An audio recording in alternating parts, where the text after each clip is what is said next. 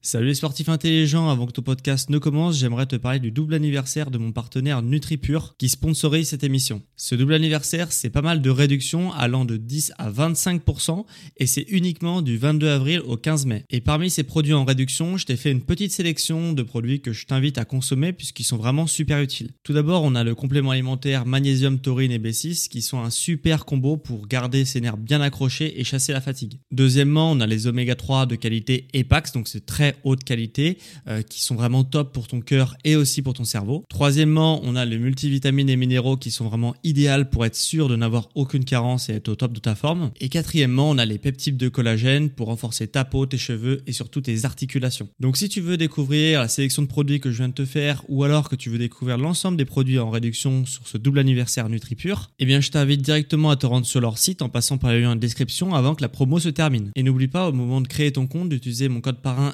SSN10 pour bénéficier de 10% de réduction supplémentaire sur ta première commande. Merci à NutriPure de sponsoriser cet épisode et bon podcast à toi.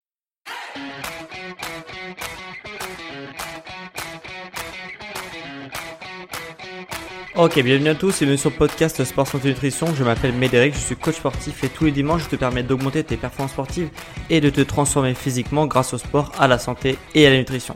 Et aujourd'hui, on va parler d'entraînement fonctionnel. On va le comparer avec euh, bah, ce que c'est la musculation traditionnelle, hein, l'entraînement traditionnel en musculation et en renforcement musculaire.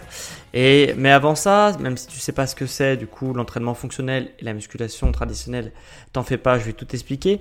Mais avant ça, j'aimerais te poser la question de euh, bah, est-ce que tu t'es déjà blessé? Est-ce que c'était, ça t'est déjà arrivé de te blesser dans ta vie? Oui ou non? Euh, Si tu as répondu du coup non, Hein. c'est certainement parce que tu n'es jamais, tu n'es pas sportif, que tu n'as jamais pratiqué beaucoup de sport euh, dans ta vie, euh, et que tu t'es peut-être même perdu sur l'application de podcast et que tu m'écoutes aujourd'hui. Est-ce que euh, pour 99,9% des cas, quand on fait du sport régulièrement, hein, et bah, on se blesse. Hein. C'est quelque chose qui est déjà arrivé à presque l'ensemble des sportifs qui se, qui se blessent, euh, même régulièrement. Et euh, toi, si tu te blesses régulièrement, si tu as déjà vécu ça, eh ben, euh, c'est certainement que tu vis encore dans les années 70. pourquoi je te dis ça? Parce que dans les années 70, si tu veux, c'était presque normal pour un sportif de se blesser. ça faisait partie du processus à peu près normal de se blesser pendant l'entraînement notamment pour les sportifs de bon et haut niveau. Hein. Euh, forcément, pour quelqu'un qui fait une fois par semaine du sport, euh, il peut arriver et passer à travers des blessures, mais pour quelqu'un qui fait du sport régulièrement, dans les années 70, voilà, c'était le processus qu'on considérait comme normal de se blesser. Voilà, il y avait toujours une part de, euh, de peut-être que le, sportif à cette séance d'entraînement-là va se blesser. C'était inévitable, mais maintenant on n'est plus dans les années 70, on est en 2021 au moment où je tourne ce podcast, et du coup, grâce aux sciences du sport, euh, bah, on sait comment limiter euh, le risque de blessure, et c'est exactement ce que tu vas découvrir dans cet épisode de podcast. Alors, euh, comme prérequis, bien sûr, je pars du principe que tu as déjà écouté le podcast de la semaine dernière, où je te parlais euh, bah, que justement un sportif qui cherche à s'améliorer, à performer, euh, il est obligé d'intégrer des séances d'entraînement musculaire. C'est obligatoire si tu es justement un sportif qui cherche à s'améliorer, il hein, n'y a pas forcément, tout le monde n'est pas forcément dans ce cas-là. C'est-à-dire qu'il y a des personnes qui font juste du sport parce que ça les défoule, parce qu'ils ont envie de se vider la tête après le travail, qui cherchent pas à s'améliorer, je sais pas, admettons, tu cours après le travail et que tu fais ton 30 minutes et que tu n'en as rien à faire de faire 2 km, 3 km, 4 km, 5 km en 30 minutes ou je sais pas même plus. Euh, voilà, il y en a des, des personnes, et il n'y a aucun jugement de valeur, qui ne cherchent pas à s'améliorer sur ce point-là et qui veulent juste se défouler. Ces personnes-là, je vais les exclure un petit peu du podcast. Alors si tu es curieux et que tu es dans ce cas-là, tu peux euh, bien sûr continuer à m'écouter. Mais si tu es dans le cas où justement, bah, toi, tu cours, euh, par exemple, tu cours, pour prendre l'exemple de la course, hein, c'est un podcast de sport ici, donc euh, c'est plus général que ça, mais par exemple, on va prendre l'exemple de quelqu'un qui court. voilà, si tu cours 3 km et que tu aimerais courir 4 km en 30 minutes, puis 5, puis 6, puis 7, etc., tu es au bon endroit et du coup, dans la semaine dernière, je t'avais expliqué que tu étais obligé d'inclure dans ton entraînement de course à pied des séances d'entraînement musculaire. C'est obligatoire, c'est même un prérequis obligatoire. Euh, dans un premier temps, pour passer à travers des blessures, comme tu vas le voir dans cet épisode-là. Dans un deuxième temps, pour progresser, Hein, euh, puisque justement l'entraînement musculaire en dehors de ton sport de prédilection va te permettre de progresser. Et pour ceux qui progressent, qui progressent, qui progressent et qui ne s'arrêtent plus, bah pour performer et pour pourquoi pas faire de la compétition pour certains d'entre vous. Euh, donc euh, là-dedans, euh, voilà. Et ça, c'est un prérequis, c'est de faire un entraînement, enfin plusieurs entraînements même, qui soient en dehors de ton sport spécifique. Hein. C'est une sorte de préparation physique si tu veux. Donc, euh, donc voilà. Donc je vais considérer que tu t'entraînes en dehors de tes séances spécifiques techniques, euh, en dehors de tout ça. Donc qu'est-ce qu'on fait maintenant une fois qu'on veut intégrer justement ces séances de préparation physique, on va l'appeler comme ça, qu'est-ce qu'on fait en dehors de l'entraînement? Euh, pour t'expliquer ça, je vais faire un petit flashback, parce que ça serait trop simple de t'expliquer ça comme ça et de prendre des raccourcis un petit peu. on va faire un petit flashback de comment ça se passait avant ok Comment les sportifs s'entraînaient. Donc, quand je dis sportif, euh, là, je prends l'exemple de toujours les sportifs de haut niveau, puisque ce qui est valable pour le haut niveau est valable pour le sportif euh, semi-pro. Ce qui est valable pour le semi-pro est valable pour l'amateur qui est passionné et qui veut progresser, etc., etc.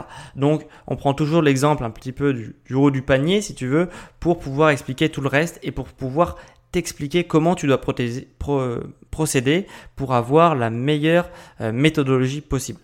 Comment du coup ça se plaçait euh, dans les années 70 ok?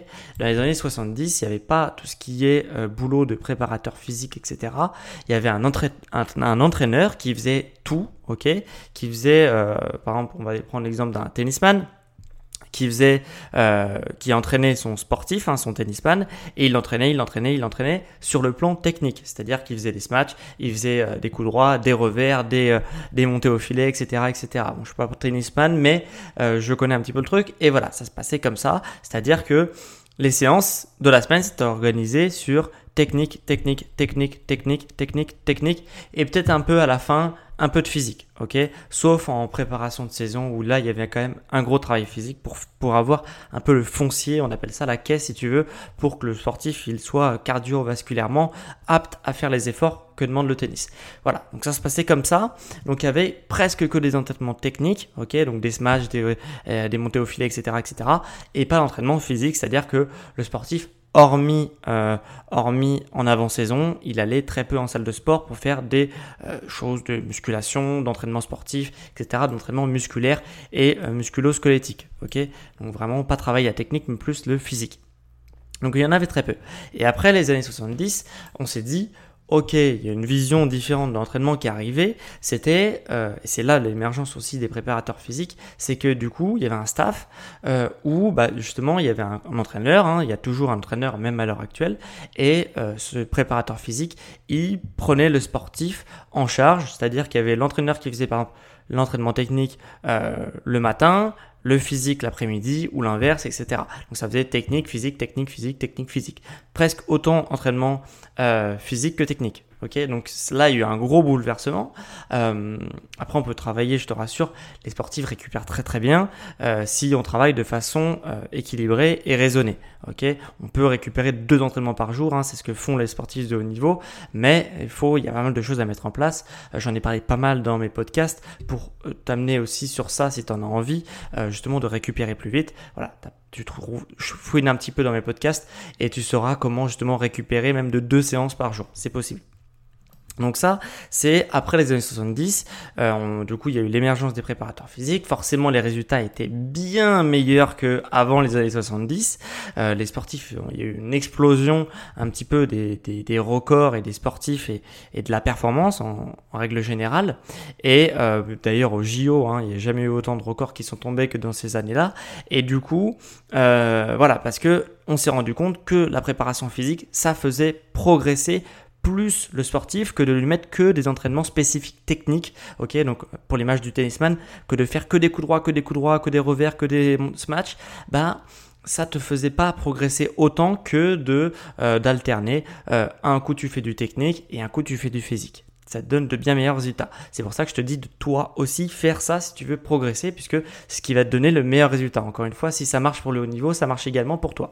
Euh, mais le constat, c'est que, ok, les euh, sportifs étaient euh, bah, beaucoup mieux entraînés, ok, ils étaient beaucoup plus performants surtout. Mais les athlètes sont se blessaient beaucoup, beaucoup, beaucoup plus souvent. Ok, euh, ça c'est une réalité, c'est-à-dire que ils étaient certes beaucoup plus forts, beaucoup plus performants, mais beaucoup plus fragiles également, et on comprenait pas trop pourquoi euh, ça arrivait. Et euh, mais c'est vrai que le, travail physique euh, fait que tu te blesses beaucoup plus souvent. Ça c'est c'est quand même assez dramatique, et, euh, et je vais t'expliquer pourquoi. Parce que en fait, si tu veux, donc le travail physique, ça se ça se faisait, ça se fait toujours d'ailleurs en salle de sport. Et ce qu'il y a, c'est que tous les exercices un petit peu de musculation traditionnelle, Hein, euh, type bodybuilding que du coup tu adaptes pour un sportif euh, qui a envie de faire de la performance. Hein, tu vas pas faire du bodybuilding et un sportif, ça n'aurait aucun intérêt. Et du coup, euh, mais tu fais quand même les mêmes mouvements grosso modo. Donc tout ce qui est développé couché, du squat, du rowing, du leg curl, etc. Tous ces exercices là sont certes très bien, pour, par exemple, augmenter la puissance, augmenter la résistance euh, de quelqu'un, d'un sportif, etc. Ou même de transformer un physique. Si le sportif il a besoin de perdre du poids, prendre du muscle, etc. Mais en aucun cas, ça diminue le risque de blessure. Et pire que ça, ça augmente son risque de blessure de faire tous ces exercices-là. Ok?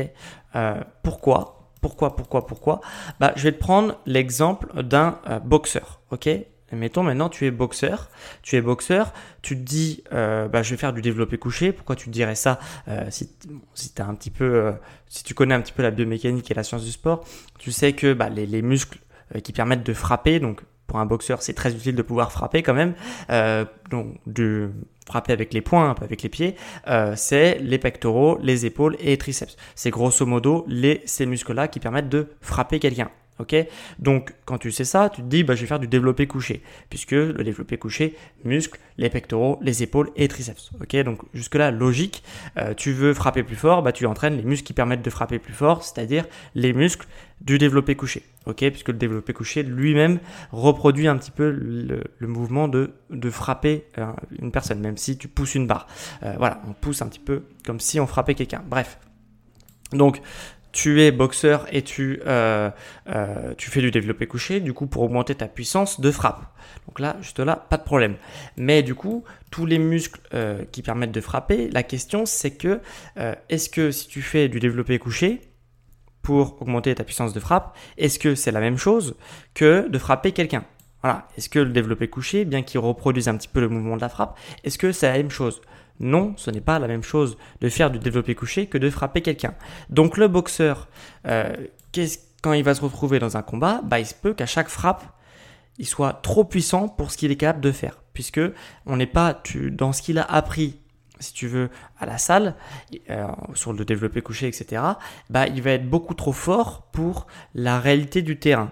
Puisque bah, déjà, il y a quand même un truc qui est évident, c'est qu'on frappe quelqu'un, alors qu'on développé quand tu fais du développé couché, hein, donc c'est le mouvement où on est allongé et on pousse une barre un petit peu au niveau de, des, au niveau des pectoraux, tout simplement bah, c'est le, même mouvement entre guillemets au niveau un petit peu biomécanique, mais euh, mais par contre déjà à l'arrivée quand tu frappes quelqu'un il y a un impact, ok donc tu vas tu vas heurter un torse, euh, un visage, etc.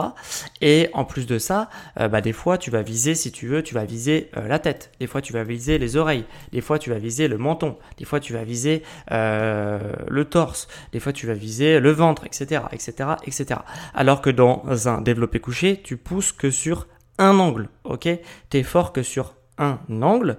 Tout le reste des angles, si tu veux, tu peux pousser euh, donc développé couché, on pousse à la verticale, mais des fois tu peux, tu pourrais faire, euh, tu fais pas quand tu frappes quelqu'un, tu fais pas un mouvement vertical. Des fois tu fais un petit mouvement qui est un peu vers le haut si tu veux atteindre la tête, ou un peu vers le bas si tu veux atteindre euh, le ventre, etc., etc. Et du coup, certes, tu peux changer un petit peu tes angles de développé couché, tu me diras, mais mais voilà, les angles ils sont infinis. On peut pas travailler une infinité d'angles euh, en salle de sport, et du coup, forcément le boxeur va être amené à frapper sur des angles qu'il n'a jamais travaillé. Ok, au niveau physique. Donc il va être trop fort pour ce qu'il est capable de faire et ce qui va amener justement sur la blessure, puisque les angles qui vont être travaillés, son corps va pouvoir le euh, va pouvoir se le permettre, si tu veux, il aura la puissance pour frapper fort dans des angles où il n'aura pas travaillé, mais du coup, il va être instable et du coup, il va se blesser. C'est aussi simple que ça. Et en plus de ça, euh, hormis les angles de travail, hein, comme je t'expliquais, qui sont déjà un problème, euh, dans un dans une dans une frappe ok en, euh, dans une frappe en boxe c'est complètement différent que le développé couché pour une autre raison c'est que euh, bah déjà en développé couché la charge elle est bien répartie de chaque côté on a les talons bien au sol avec le dos plaqué euh, sur le dossier etc etc donc le, boxeur euh, s'il fait du développé couché pour justement s'entraîner à être plus fort après en combat et eh bah il va être ses muscles vont grossir il va être plus puissant ok Il va pouvoir frapper beaucoup plus fort, mais c'est dans certaines conditions qu'il va être beaucoup plus fort. Donc, dans les conditions du développé couché, ok Avec une barre qui est bien répartie de chaque côté, avec les talons au sol, le dos plaqué au dossier, etc., etc. Et du coup, en conditions d'entraînement, il va être trop euh, en condition d'entraînement. Des fois, il va être un petit peu déséquilibré, il va frapper en étant déséquilibré, en étant euh, dans un appui instable, etc. Sur, euh, enfin voilà, en condition de stress, etc., etc. Et du coup, il va, il va justement, bah, pas être, il va être trop fort pour les conditions du réel. Et c'est pour ça, encore une fois, qu'il va se blesser également. Donc c'est pour ça que je te disais que justement cette vision un petit peu de, de l'entraînement sportif, hein, même toi à ton niveau, hein, c'est à chaque fois il faut faire la métaphore sur toi à ton niveau. Euh, c'est tout ce que je dis est applicable également, même si tu n'es pas sportif de haut niveau. Ok, euh, toi à ton niveau, si tu t'entraînes comme ça pour progresser dans ton sport, je sais pas si tu fais du tennis, de la boxe, euh, de la course à pied ou n'importe quel sport, du triathlon, je sais pas ce qu'il peut avoir comme sport, mais voilà, n'importe quel sport que tu fais, si tu veux progresser, tu dois passer par un entraînement euh, justement qui va être musculaire, hein, un petit peu comme je t'expliquais. Sauf que si tu fais ce type d'entraînement-là, donc en salle de sport euh, normale, tu vois, avec des conditions vraiment idéales, euh, sur des machines, encore qui plus est, c'est, ça augmente encore plus le risque de blessure parce que là, tu es encore plus assisté et ça ne reproduit encore, encore moins ce qui se passe dans la réalité, si tu veux. Donc voilà, ça, ça va augmenter les risques de blessure puisque voilà, pour tous les pour tous les arguments que je t'ai donnés, le fait de ne pas être en condition euh, du, euh, bah, du réel et de ton sport. Voilà, tu deviens plus fort, mais tu deviens aussi plus faible d'une certaine façon parce que tu vas te blesser beaucoup plus facilement. Donc à la place, euh, depuis bah, 2010, hein, c'est vraiment l'émergence. Il y a eu quoi? Il y a eu un autre type d'approche qui a été euh, bah, démocratisé, hein, euh, puisque ça vient des États-Unis, ce type d'entraînement, le CrossFit. Ok, euh, le CrossFit, bon, le CrossFit c'est une marque, hein, c'est pas vraiment un sport, c'est plus une marque, mais le CrossFit s'appuie sur des entraînements donc fonctionnels, ok, qui est différent du coup de la musculation traditionnelle qui n'est absolument pas fonctionnelle. Là, le CrossFit qui est une marque qui n'est pas un sport, je le répète, et du coup s'inspire justement sur l'entraînement fonctionnel. Donc essayer d'apporter de la fonctionnalité à tout ce que tu vas euh, pendant tes entraînements, ok? Pour être beaucoup plus performant après en condition du réel. Donc le, CrossFit, moi personnellement, je n'apprécie pas trop le pratiquer. Euh, parce que justement les conditions où on la pratique, euh, bah, en France et même aux États-Unis, enfin toute la marque un petit peu CrossFit, euh, voilà, pour moi elles sont pas euh, idéales, mais la méthodologie n'empêche est super intéressante et est vraiment excellente.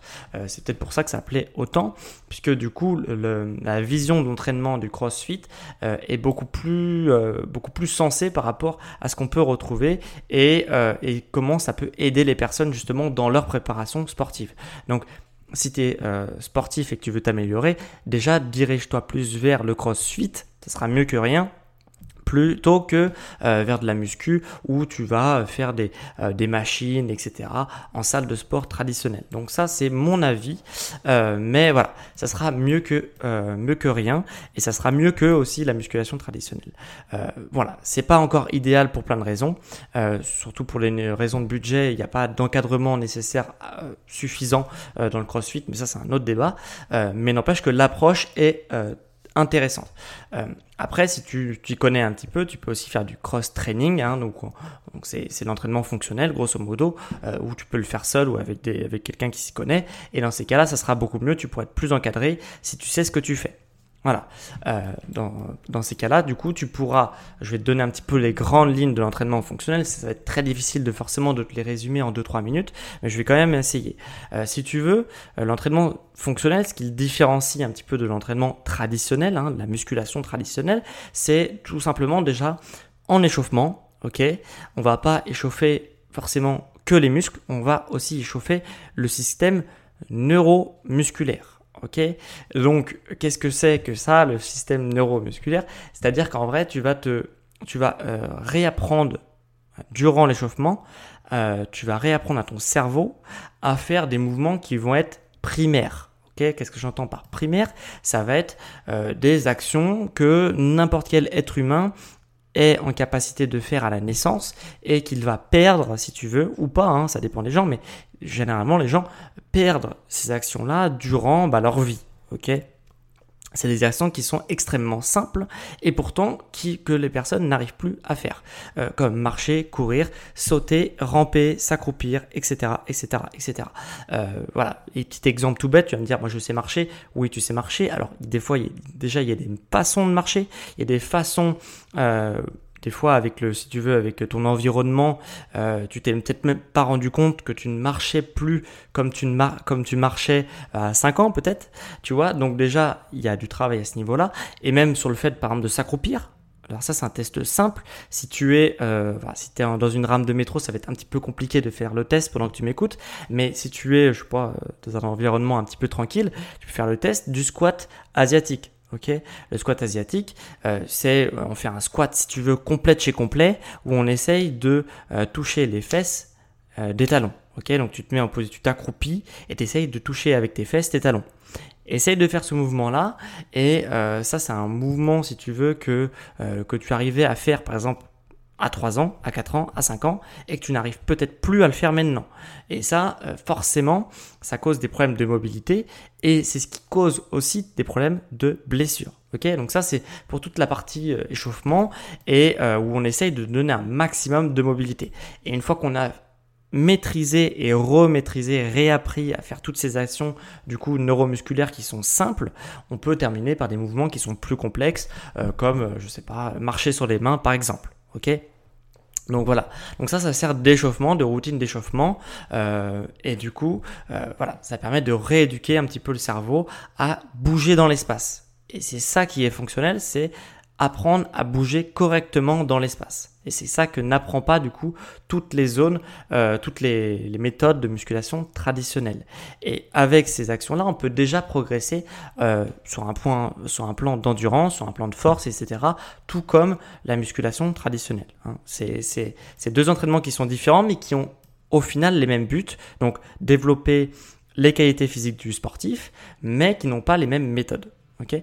Et après, une fois qu'on a fait cet échauffement-là, ok, donc une fois qu'on a réappris à euh, bouger dans l'espace, après, on, du coup, qu'on a réveillé aussi la mobilité du sportif, là, après, on va pouvoir rentrer dans le cœur de séance, euh, où on a un entraînement qui est intense, qui est physique, et euh, un petit peu comme le CrossFit, où on justement, on, essaye de ne rendre pas un sportif fort sur un angle donné, hein, comme l'exemple du développé couché, où tu vas pousser la barre à l'horizontale, euh, bien droit sur un ton dos calé sur un dossier avec la barre qui pousse du coup à la verticale pas à l'horizontale pardon euh, etc etc et bah du coup on va essayer de euh, bosser sur une multitude multitude d'angles de travail pour par exemple développer les pectoraux, hein, comme l'exemple du développé couché. On va travailler sur une multitude d'angles et sur des euh, appuis, sur des, euh, enfin, sur des appuis qui sont instables. Ok? Euh, du coup, pour reproduire un petit peu les conditions du, bah, de la réalité des choses en fait. donc voilà, on va essayer justement de créer de l'instabilité, de pousser un petit peu au lieu de chercher justement le plus de kilos sur la barre possible. Donc on va se mettre dans des conditions idéales pour pousser de plus en plus lourd, pousser de plus en plus lourd, etc on a la démarche qui est inverse, où on va pas essayer de pousser de plus en plus lourd, mais de pousser peut-être une charge. Euh, au bout d'un moment, on sera obligé d'augmenter le poids parce que ça devient trop facile, mais de prendre une charge et d'essayer de la maîtriser sur l'ensemble des angles avant de passer sur la charge au-dessus. Ok, tu vois un peu la différence? C'est euh, voilà, c'est une approche qui est euh, qui est différente. Et du coup, quand le sportif se retrouve en situation euh, bah, réelle et dans une situation sportive, et bah, du coup, il maîtrise sa charge sur l'ensemble des angles et pas sur un seul angle. Et une fois qu'il a maîtrisé sur l'ensemble de ces angles, et ben on passe au step au-dessus et au step au-dessus. On rajoute un peu de poids, de difficulté, d'appui instable, etc., etc., etc. Et le sportif progresse comme ça. Il progresse plus sur euh, bah euh, voilà on rajoute un kilo puis un kilo puis un kilo puis un kilo puis un kilo puis un kilo un petit peu bêtement si tu veux. Euh, donc voilà c'est l'entraînement fonctionnel c'est ça. C'est un entraînement du coup qui va être fonctionnel parce que et eh ben justement il reproduit un petit peu les conditions du réel. Et pour ça du coup on a besoin ce qui est en plus génial c'est qu'on a besoin de pas beaucoup de matos. On a besoin grosso modo de TRX, ok, donc c'est euh, des sangles de suspension que tu peux accrocher n'importe où, justement pour créer de l'instabilité. On a besoin de kettlebell. Euh, le kettlebell, c'est un outil absolument fabuleux que je croyais savoir utiliser il y a quelques années et que j'ai réappris à utiliser maintenant euh, depuis un petit moment, mais que j'ai réappris quand même à utiliser, et des élastiques, etc. Le kettlebell, alors il y a beaucoup, sangles de suspension, normalement les gens voient. Le kettlebell, il y en a beaucoup qui savent pas ce que c'est. C'est, tu taperas sur internet, ça sera plus simple, mais c'est une sorte de petite boule avec une poignée au-dessus qui permet de faire des mouvements assez complexes et très fonctionnels. Voilà.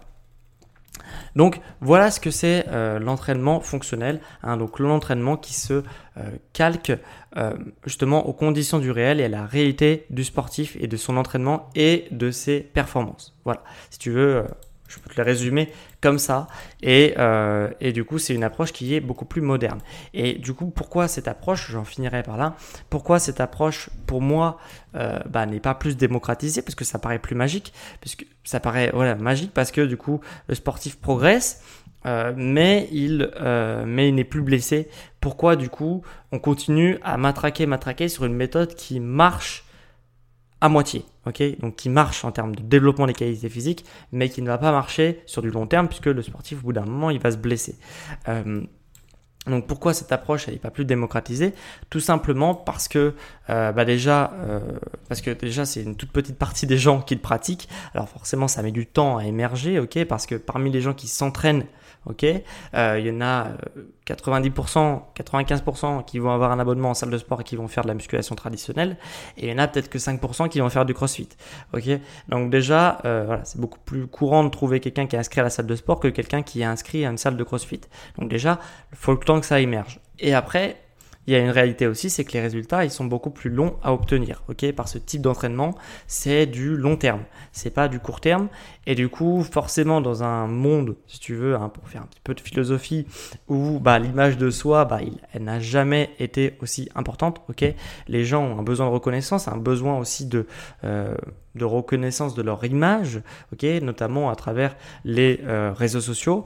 Et la réalité des choses, c'est que c'est beaucoup plus facile de faire de la musculation traditionnelle et de promouvoir son physique euh, sur les réseaux sociaux que, euh, par exemple, de marcher sur les mains, ok.